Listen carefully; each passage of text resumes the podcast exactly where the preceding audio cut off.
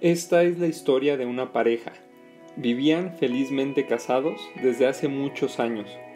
Cuando la mujer llegaba del trabajo, entraba a su cuarto y se miraba al espejo por un largo rato.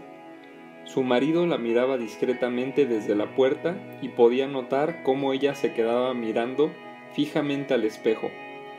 Parecía preocupada, apretaba la panza, levantaba el pecho, se miraba de lado a lado y en su cara se notaba desagrado por su propio cuerpo. El hombre solo hacía más que mirar, no sabía qué decirle para mejorar su autoestima, hasta que se le ocurrió una idea. Al día siguiente llegó antes que su mujer y entró a la habitación, tomó el espejo y lo escondió en el sótano. Entonces esperó, hasta que su esposa llegó y como de costumbre se dirigió a la habitación.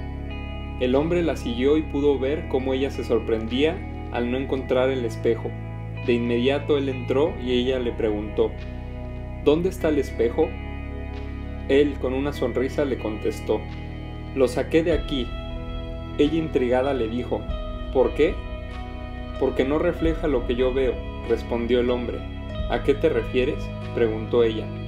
Él, con una expresión que denotaba amor, le explicó, lo que yo veo es una mujer hermosa, que trabaja muy duro para lograr todo lo que se propone, que estudia, que es la maravillosa madre de mis hijos y la mejor compañera que por fortuna me ha dado la vida.